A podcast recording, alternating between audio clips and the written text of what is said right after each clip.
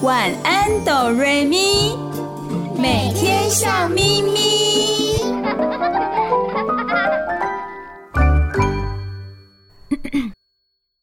准备好了吗？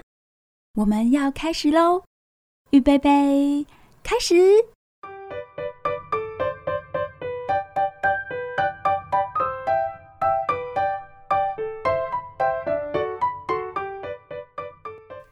亲爱的大朋友和小朋友，我是小光，欢迎收听晚安哆瑞咪，每个礼拜天晚上九点到十点播出的节目。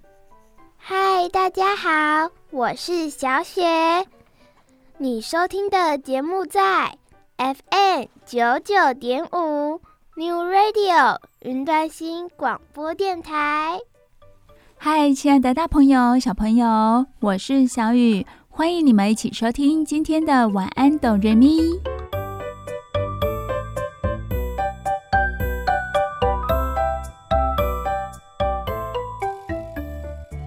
今天小光、小雪和小雨要跟大家聊聊什么呢？今天小雨准备了一个很丰富的题材哦。我们想要来聊聊贝类，贝壳的贝，它们是怎么样的一个生物呢？贝类有千千万万种，首先我们要先知道什么是贝类，到底具备什么样的条件可以叫做贝类呢？大朋友、小朋友，我们先想想看哦。我们人类的身体不至于瘫软，像泥巴一样一团一团的，是因为我们有骨头支撑着。这种位在身体内部的骨头就叫做内骨骼。相较之下，贝类没有内骨骼，而是拥有称为外骨骼的外壳。在分类上属于软体动物门。目前全世界已记录的软体动物超过十万种，又分为八纲。哇，贝类真的很多很多种诶。那么从外表来看呢，许多贝类的长相差异很大哦。但是身体大致上都是柔软、光滑、湿润的，不分枝节的。大多数具有五个部分，我们现在一起来了解哦。这个部分就由小雪来告诉大家：头部有眼睛、触角和口，口里多半有摄取食物的齿舌。齿舌就是牙齿的齿，舌头的舌。这个齿舌看起来像是长长的带子哦，具有许多的小牙齿，是贝类用来吃东西的器官哦。有一些肉食性贝类的齿舌甚至已经特化了，像是芋螺，芋头的芋，芋螺的齿舌是一根齿舌刺，像鱼叉，也像毒箭，专门猎杀小鱼啊、小海虫，又快又狠呢。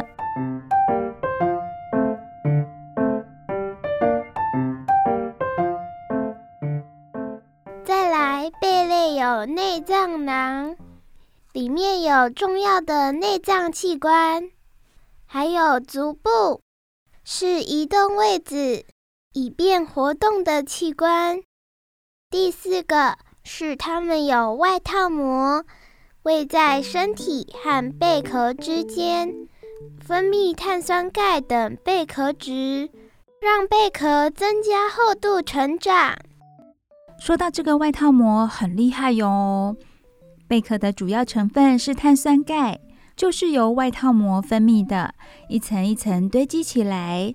外套膜是位在身体的最外面，是很重要的器官。贝壳的建造就是由它负责的。贝类的身体越长越大，贝壳也会慢慢的扩建增厚。除此之外，贝壳上的斑点纹路就是外套膜分泌的色素。贝壳千奇百怪的造型，也都是外套膜的功劳。最后要说到的是外壳，它具有保护的功能。贝类一生是住在同一个壳里的，身体和壳从小到大都会慢慢的成长扩充。而我们知道的寄居蟹就跟贝类是不一样的，它们跟虾类虾子、虾类是一样的，属于甲壳动物，不是软体动物，也没有外套膜分泌壳质，因此呢，寄居蟹的外壳是不会长大的。一旦外壳住不下了，它们就得跑出来换壳，搬新家。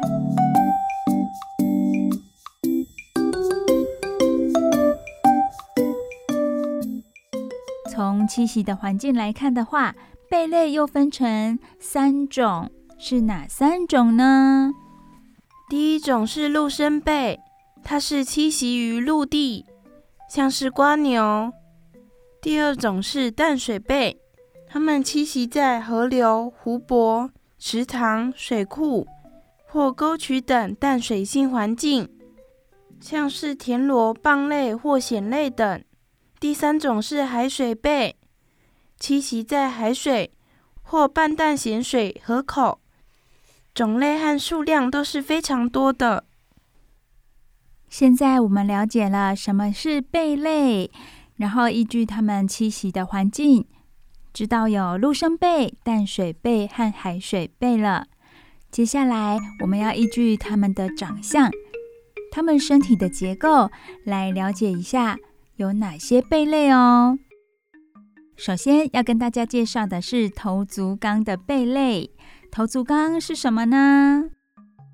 头足纲是脚长在头上吗？可以这么说哦，大朋友、小朋友，我们来想想看哦，像是乌贼、章鱼，这么一说，你们就知道了吧？它们的脚都是长在头上的。它们都属于头足纲，头上有一根一根特化的触腕，而且头部、足部都相当的发达呢。头足纲里最有名的就是鹦鹉螺，而且它们是软体动物中最聪明、最进化的。头足纲中也只有鹦鹉螺有明显的外壳。对耶，像是乌贼啊、章鱼，它们就没有外壳了。鹦鹉螺不晓得大家有没有看过，它的外壳有一条一条的斑纹哦。那一条一条的斑纹也是它成长的记录呢，因为会慢慢的扩大，条纹就会变多，等于是记录着鹦鹉螺的成长。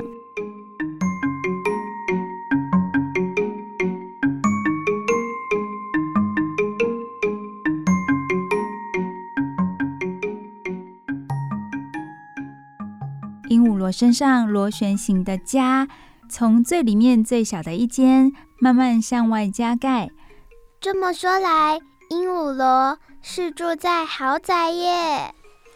对呀，而且这个豪宅呢，还是结合了艺术跟科技的豪宅呢，算起来非常的厉害哦。只是啊，它的头塞不进去，只得露在家门外。好有趣哦！有家不好好的住，头露在外面。是啊，尽管不够宽敞，鹦鹉螺的家是很科技的呢。怎么说呢？在美国史上第一艘核子动力潜艇就命名为“鹦鹉螺号”哦，这不是没有原因的，因为鹦鹉螺住在深海里。会在水层里上下的洄游觅食，它的家就像是一艘潜水艇啊。我们再进一步了解一下哦。鹦鹉螺的身体住在最大最外面的那一间，其他的房间都是充满空气的气室，而且有小管连通。白天的时候，鹦鹉螺待在深海，这个时候海水从小管注入每一间气室里。到了晚上，鹦鹉螺打算升到浅海去觅食，只透过小管改变气室里的浮力，就能往上回游了。吃完鱼虾饱餐一顿之后，它再把气室的浮力变小，就又往下沉到深海，是不是很厉害、很科技呢？鹦鹉螺在海里升降浮沉的秘诀给了科学家很好的灵感而发明了厉害的潜水艇。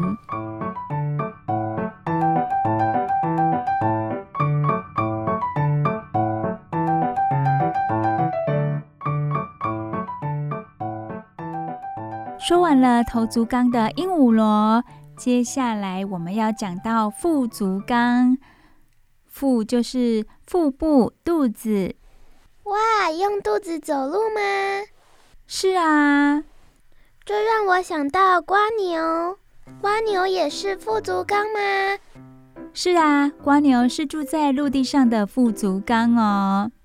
大朋友、小朋友有没有在海边捡贝壳的经验呢？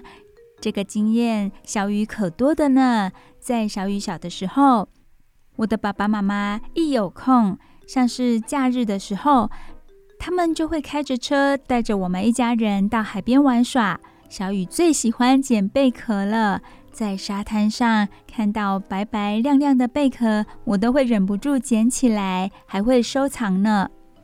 而这些我们在海边捡到的贝壳，很多都属于软体动物中的腹足纲。腹足纲的特征，就像刚刚小雪说的，他们都是用肚子走路的。更专业的说法就是，他们的重要器官都在足部这一带。腹足纲有四万多种，这么多，可以说是软体动物中最庞大的一组。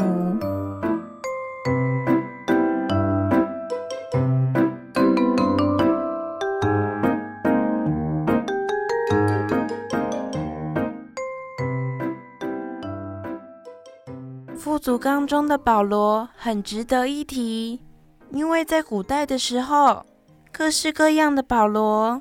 都被当成钱来使用。对，古代还没有钱币之前，都是交换贝类，把保罗这些贝壳当成是钱哦。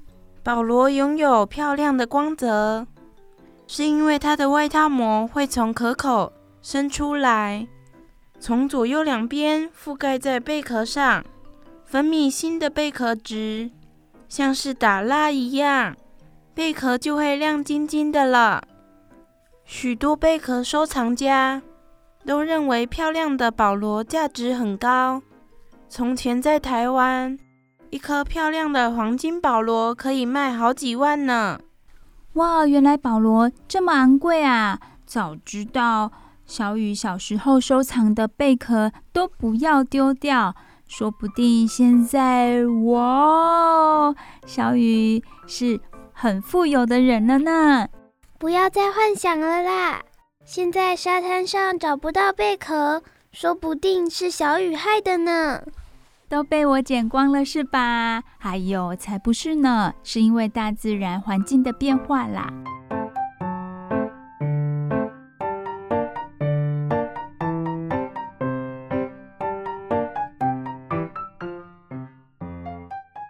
我们言归正传哦。说到贝类的富足纲，我们一定要说到大法螺。大法螺长得很大哦，是大大的贝壳。大法螺是肉食性的贝类，喜欢吃凶猛的棘冠海星，可以说是珊瑚礁的救星。因为棘冠海星超爱啃造礁珊瑚的，大法螺刚好可以保护造礁珊瑚。大法螺的外形又大又美。大朋友、小朋友，如果不知道大法螺的话，可以想一下，在你们的印象当中，有没有看过有人把大海螺放在耳边，静静的想要听见海浪的声音吗？那个就是大法螺了。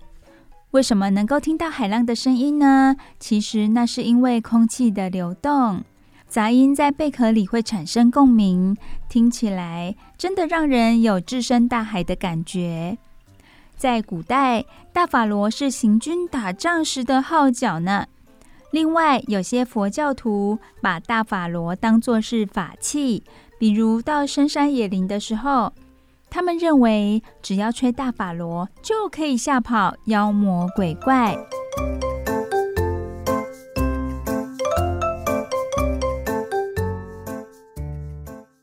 除了大法螺之外，台湾还有一种很知名的骨螺，骨头的骨，它有很美的名字哦，叫做维纳斯骨螺。在它的壳上面有整齐的棘刺，就像梳子一样。英文名称的意思就是维纳斯的梳子。传说希腊女神维纳斯很喜欢拿它来梳头发哦。哇，那这样会不会很痛啊？那看起来很刺耶，要小心梳才行哦。是啊，小雨觉得这个图片，这个骨螺的样子真的很刺诶。骨螺这些棘刺呢，其实是用来对抗敌人的。他们把其他的贝类当作美食，哇！贝类吃贝类哦。首先呢，骨螺会分泌酸液，软化对方的壳，接着用齿舌在软化的壳上钻孔，最后再把吸管般的嘴吻伸进小孔，用齿舌刮食鲜美的贝肉。如果我们在沙滩上捡拾贝壳的时候，发现贝壳上有小孔。那么十之八九就是被这些钻孔贝类给吃掉了。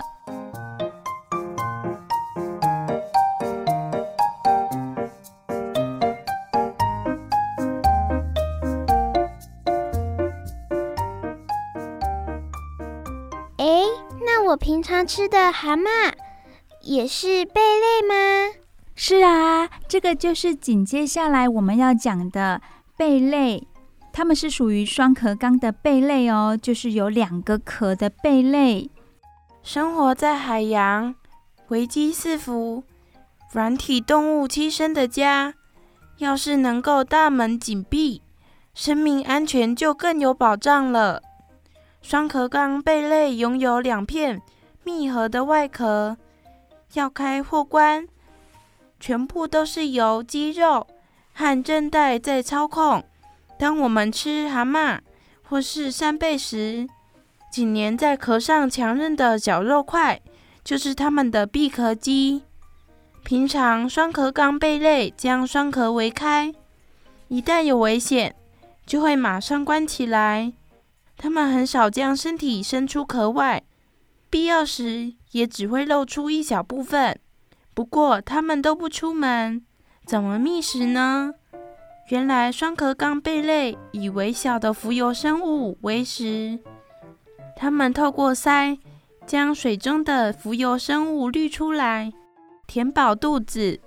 这个双壳纲贝类，大朋友小朋友一定很熟悉，因为常常在吃海鲜的时候都可以看到，可以吃到。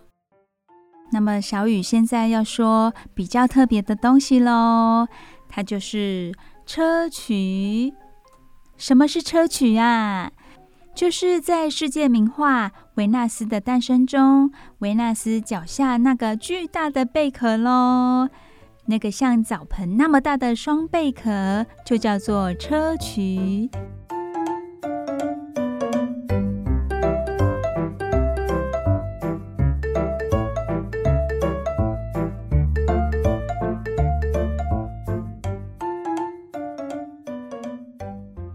砗磲生长在哪里呢？它是在西太平洋的摩鹿加群岛。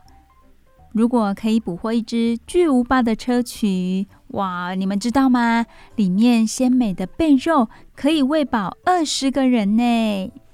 而它的外壳真的可以当成是小朋友的洗澡盆，或者磨制成斧头，真是好吃又好用。在其他的国家呢，也有人把砗磲的壳加工成装饰品。不过呢，要捕捉巨大的砗磲并不容易，因为它的重量超过两百公斤，外壳的宽度超过一公尺，质地可以说是非常的坚硬。若不小心被它夹住的话，可是会致命的呢。除了巨无霸贝壳、砗磲之外，有没有很小很小的迷你贝壳呢？有哦，有哦，有非常可爱的迷你贝。一般来说，成年的贝类壳的长度如果小于一公分，就算是迷你贝了。它已经长大，长度却小于一公分，就叫做迷你贝。它的形状有车轮状的、蛹状的、中型、斗笠状。也有带着瓷器光泽的、双壳的，各式各样都有。它们五颜六色、小巧玲珑的，非常讨人喜欢哦。在台湾，如果要看到迷你贝，可以到绿岛或者其他如恒春半岛、兰屿、小琉球和东北角，都可以看到迷你贝的踪迹。不过呢，因为迷你贝实在太小了，想要观察它们的话，就得趴在海滩上，或者往礁石的缝隙里面仔细的找，甚至有的要透过放大镜，才可以欣赏到它们独特的纹路和构造。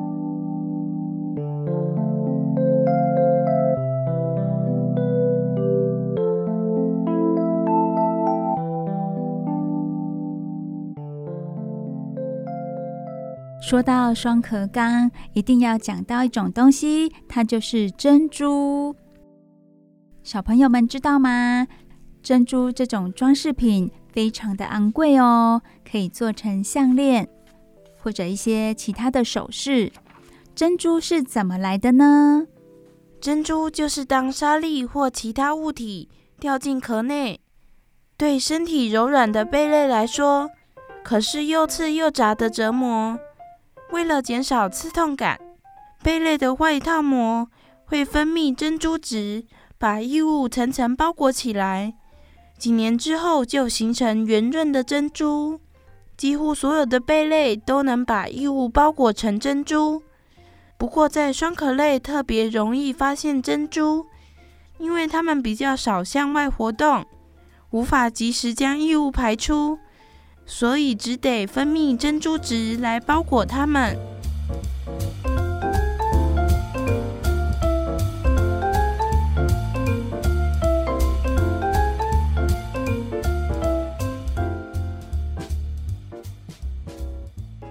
大朋友、小朋友，我们现在就非常的清楚贝类有哪一些种类了，有头足纲、腹足纲，还有双壳纲。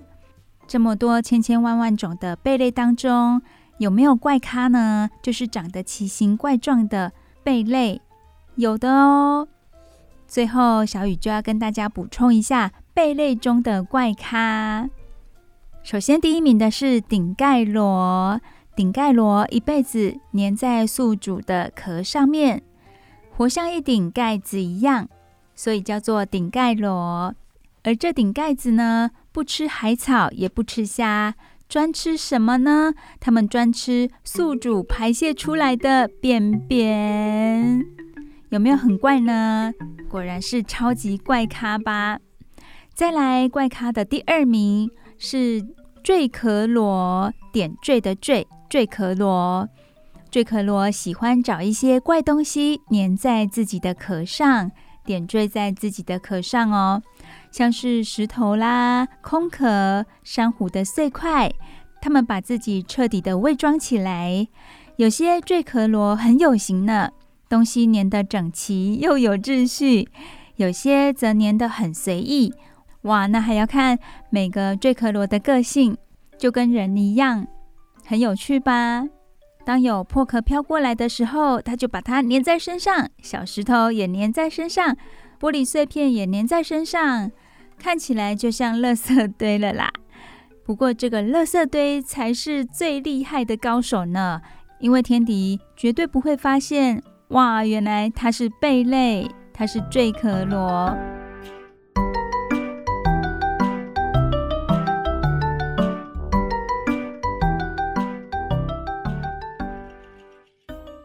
再来，怪咖的第三名是一群隐士，隐形的隐。它们隐身在伸手不见五指的深海海底，外壳的颜色是很单调的，有的甚至连颜色都没有，透明的很像玻璃一样。最怪的是，它们专吃海洋生物的尸体碎屑，在海里，无论是哪一种生物死掉之后，多半会渐渐的往下沉到海底。而这些深海贝类就会把这些小碎屑当成是美味的餐点，也可以说是海底的清道夫。好喽，说完这些贝类中的怪咖，好喽，听完了这些贝类中的怪咖，大朋友小朋友是不是更增广见闻了呢？今天在晚安哆瑞咪的节目当中，小光、小雪和小雨跟大家介绍了有关于贝类的知识。希望大家能够更认识到这个美妙的世界。接下来也有好听的故事要分享给大家哦。你收听的节目是每个礼拜天晚上九点到十点播出的《晚安，哆瑞咪》。你收听的电台是 FM 九九点五 New Radio 云端新广播电台。我们大耳朵、小耳朵，轻松一下，听好听的歌曲喽。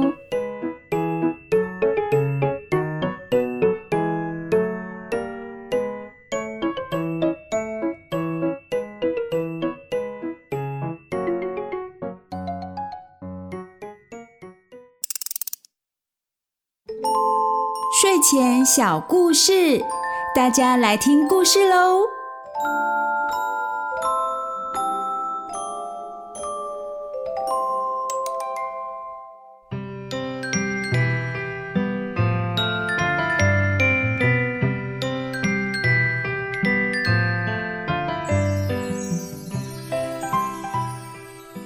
朋友、小朋友，我是小雨。你收听的节目是晚安哆瑞咪，在 FM 九九点五 New Radio 云端新广播电台播出。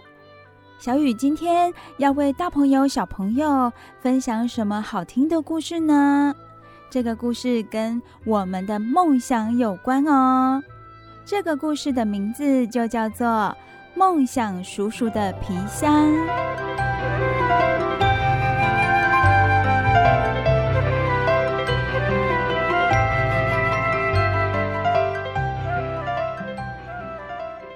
首先要为大家介绍一下绘本的封面。绘本的封面有一位鼻子大大的男生，他坐在云朵上面，手提着皮箱，头上戴着高高的帽子，看起来很像魔术师的帽子呢。他坐在云朵上面，往下看，看着地面上的房子。房子里面的人，这位先生应该就是故事的名字提到的梦想叔叔了。好的，大朋友、小朋友，小雨现在就为你们说这个故事喽。梦想叔叔的皮箱。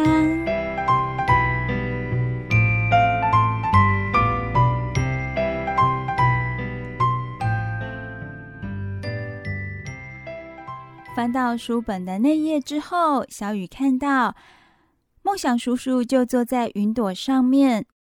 他除了朝地面看之外，他还特地仔细的聆听，聆听什么呢？我们赶快看到下一页。没错，他就是梦想叔叔。梦想叔叔带着大皮箱，坐在白云上飘呀飘。原来梦想叔叔的交通工具是白云哦，作者真的很有想象力呢。就在梦想叔叔坐在云朵上飘呀飘的时候，忽然他听到有人在叹气。他竖起耳朵仔细听，哎，怎么了？有个男孩正望着窗外喃喃自语。男孩说：“哎。”每天都是早上起床，吃完早餐去上学，放学回家，读完书上床睡觉。嗯，天天都一样，好无聊哦。这个男孩除了喃喃自语之外，看起来很没有活力。梦想叔叔很认真，也很仔细的听着小男孩说的话。梦想叔叔说：“工作上门了，我要去搜集梦想。”梦想叔叔说完之后，戴上帅气的高帽子，提着皮箱走下云梯。哇哦，云朵做成的楼梯呢，很有趣哦。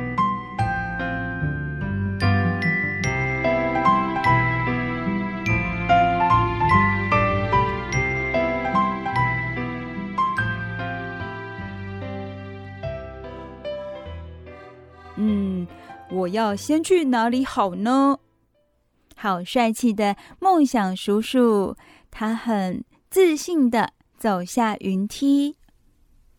翻到下一页之后，小雨看到有一位穿着绿色制服的工人，他正在扫地。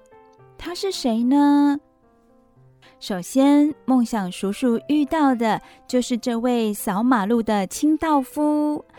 原来，这位穿着绿色制服的人，他是清道夫。清道夫边扫地边想着，希望这条干净的马路能让路人感到幸福。哇，梦想叔叔有听到这位清道夫心里想的事情哦。清道夫的工作是负责把马路打扫干净，他的梦想是把街道打扫得很干净。让用路人感到非常的清爽，感到舒服以及幸福。梦想叔叔听到之后，他就把清道夫的梦想装进皮箱里。哦，原来梦想叔叔他随身携带的皮箱是用来装人们的梦想呢。而且梦想叔叔不是随随便便的把人们心里的梦想装进皮箱里。他是有挑选过的哦，他觉得这位清道夫的梦想很棒，于是他把清道夫的梦想装进皮箱里了。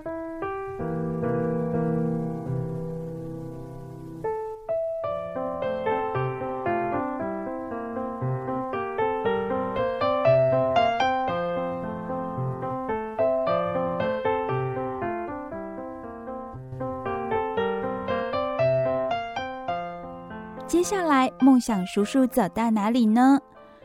哇哦，这里看起来很像公园哦。有一群人围着一位音乐家，这群人正欣赏着音乐家的表演。音乐家演奏的乐器是小提琴，他看起来非常的沉浸在音乐当中，一副很享受的样子。观赏的人也都专心的聆听着。梦想叔叔为什么会来到这里呢？因为他在远处就听到美妙的音乐声。他走近一看，发现有一个年轻人正在拉小提琴。他听到年轻人心里的声音：“大家听到我的琴声都很快乐，我要努力地拉小提琴。”哇哦！原来这位小提琴音乐家，他知道自己演奏的音乐可以为大家带来快乐，所以他很努力的演奏着。梦想叔叔也觉得这位年轻人的梦想很棒，他就把他的梦想装进皮箱里。好喽，大朋友、小朋友，现在皮箱里有两个梦想喽。一个是清道夫的梦想，要把街道打扫干净，为人们带来幸福感；另一个梦想是小提琴家，他演奏美妙的音乐，为大家带来快乐。接下来，梦想叔叔到哪里呢？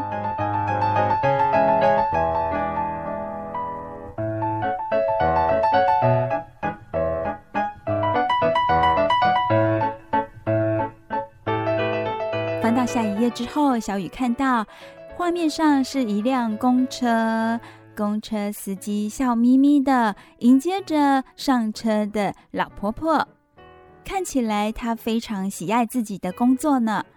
梦想叔叔除了走路之外，他也会搭公车哦。他搭上了这一辆公车，公车司机很亲切的向每一位乘客打招呼。司机心里想。能再送这么多的乘客，我的工作真的太棒了！哇哦，公车司机他并不感到疲累哦，他反而希望可以再送许多乘客到达他们想要到达的目的地，帮大家的忙。梦想叔叔听到司机先生心里的梦想，他笑了，他把司机的梦想也装进皮箱里。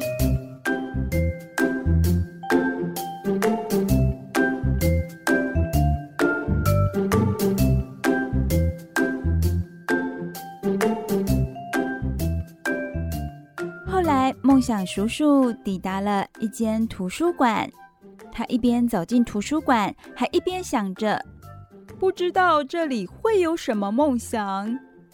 梦想叔叔走向沉醉在书里的小朋友们，小朋友们心中都各自有想法哦。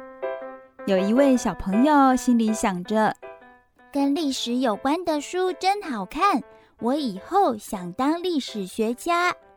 另外一位小朋友心里想：我以后要搭乘火箭飞向宇宙。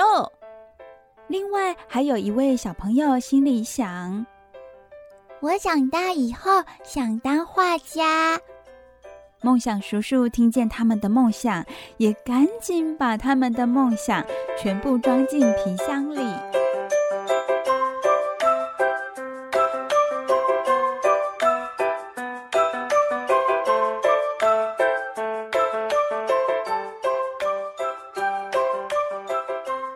这些小朋友目前还在求学当中，他们没有工作，不过他们很努力的在培养自己的能力，希望有一天可以达成自己的梦想。当然，还有更多小朋友拥有他们各自的梦想哦。翻到下一页之后，小雨看到有的小朋友心里想着什么呢？哇哦，有听诊器。那么就是想当医生喽，还有棒球，有小朋友想当棒球选手哦，还有科学家，因为小雨有看到画面上有实验器材，那是小朋友想要当科学家的梦想。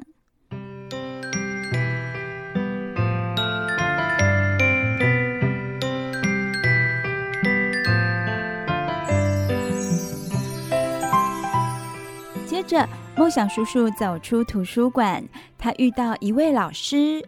老师带着一群活泼可爱的小朋友，老师笑眯眯的，看起来好幸福。老师想什么呢？老师心里想着：当老师真好，每天都能和这些可爱的小朋友在一起。哇哦！原来这位老师他对于自己的教育工作非常的有热忱哦。看到小朋友开开心心的笑容，是他每天工作的动力呢。梦想叔叔听见了，也把老师的梦想装进皮箱里。哇哦！大朋友、小朋友，梦想叔叔的皮箱越来越大了，因为他刚刚装进了好多人的梦想。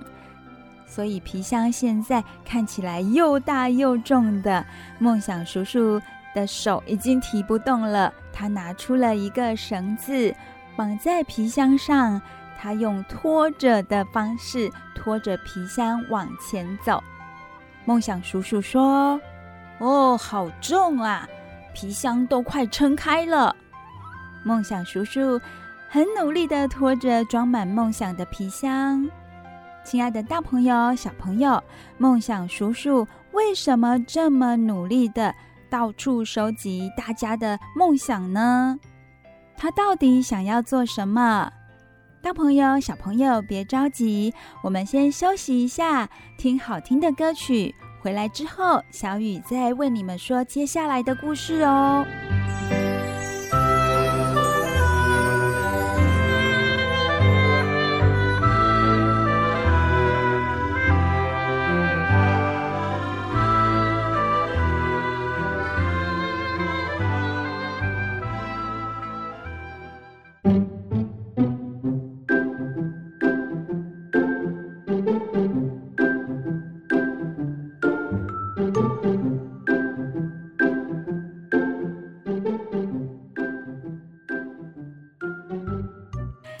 亲爱的大朋友、小朋友，我是小雨。你收听的节目是《晚安，哆瑞咪》，在 FM 九九点五 New Radio 云端新广播电台播出。我们今天的故事名字叫做《梦想叔叔的皮箱》。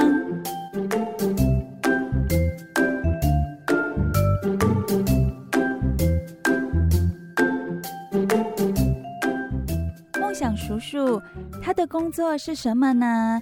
他的工作是收集大家的梦想。有一天，梦想叔叔坐在云朵上，聆听地面上人们的声音时，他听见一位小男孩发出了叹息声。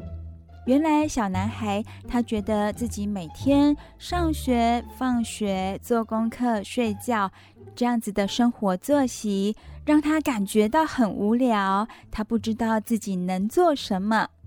听到了小男孩喃喃自语的牢骚之后，梦想叔叔就出发工作喽。他到处去收集梦想。他收集了哪些梦想呢？他收集了清道夫的梦想。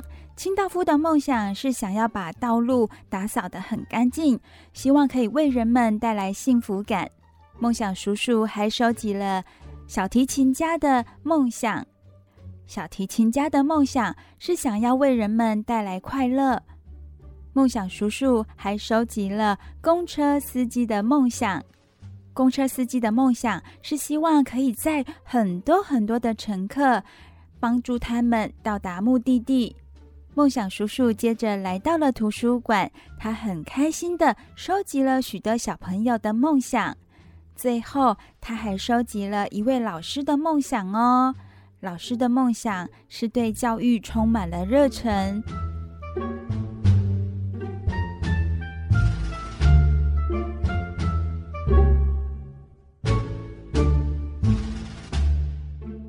为什么梦想叔叔要这么努力的收集大家的梦想呢？他是为了要帮助谁呀？接下来的故事，小雨就要说给你们听喽。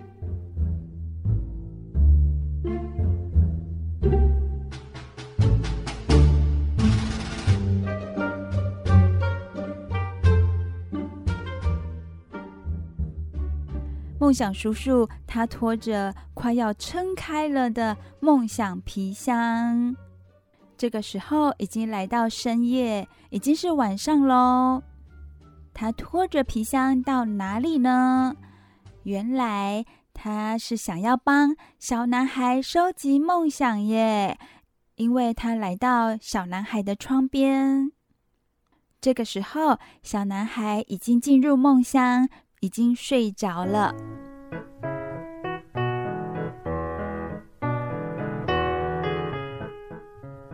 梦想叔叔来到小男孩的窗边，轻轻的把皮箱打开，然后把皮箱里头的梦想全部倒往小男孩的房间。这个举动会为小男孩带来什么样的影响呢？翻到下一页之后，小雨看到这个画面很美哦。这些梦想变成了彩色的风，缓缓地吹进小男孩的房间，啪啦啪啦的，像星星般闪亮的梦想纷纷浮现在房间的上方。梦想叔叔说了一句话：“好，我的工作完成了。”这些浮在房间上方的梦想，全都变成了什么呢？变成了小男孩的梦。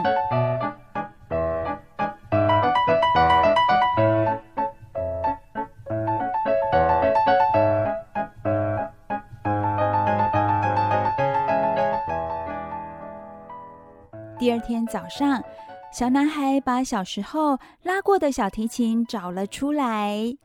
小男孩说：“昨天晚上我做了一个梦，我站在舞台上拉着小提琴，听众全都站起来为我鼓掌，感觉真的好棒哦！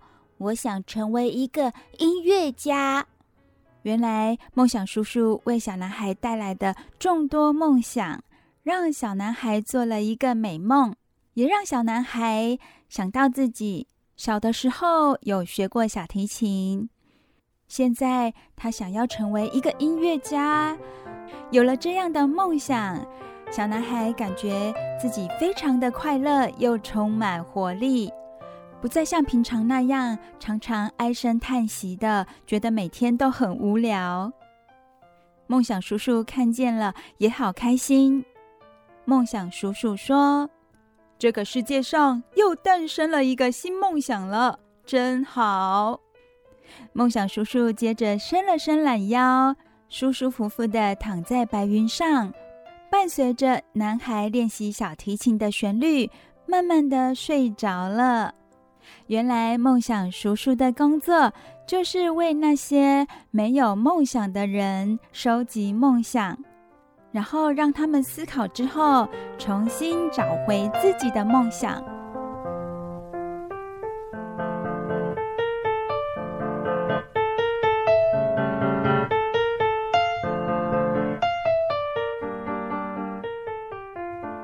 亲爱的大朋友、小朋友，梦想叔叔的皮箱这个故事，小雨已经为你们说完喽。大朋友、小朋友也可以想一想，你的梦想是什么呢？希望每个人都能拥有属于自己的梦想，而且这些梦想不能只是空想哦，要付出行动，有实际作为。付出努力，总有一天我们的梦想就会实现。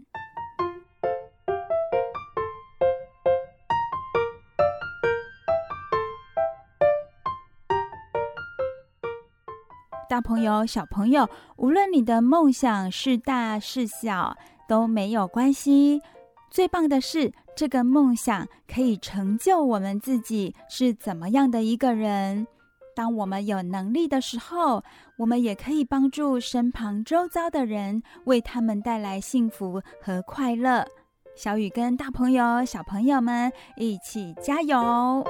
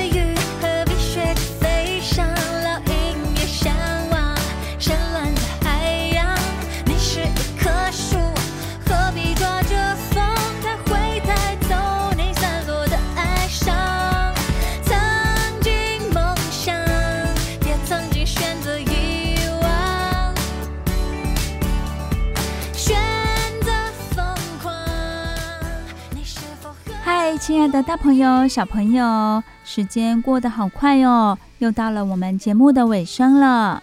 我是小雨，很感谢你们收听今天的晚安哆瑞咪。我是小雪，晚安哆瑞咪是在每个礼拜天晚上九点到十点播出的节目。只要你今天收听了晚安哆瑞咪。保证你接下来的每一天都会笑眯眯哦。我是小光，晚安哆瑞咪的节目只有在 FM 九九点五 New Radio 云端新广播电台才听得到哦。再一次感谢大朋友小朋友今天的收听，大家晚安，拜拜。大家晚安，拜拜啦。大家晚安，拜拜，有好梦哦。你是一只鱼，何必学着飞翔，老鹰也想。